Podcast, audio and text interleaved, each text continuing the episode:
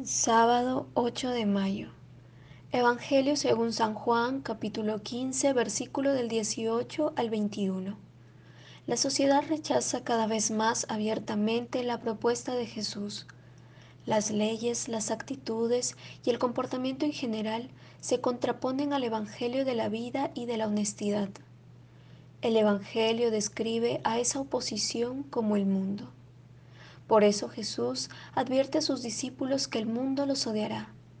Así pues, no podemos esperar alabanzas o elogios por parte de quienes no aceptan la propuesta de amor, de misericordia y de vida de Jesús, y ven en el amor al prójimo una amenaza para sus propios intereses pecaminosos de egoísmo y odio.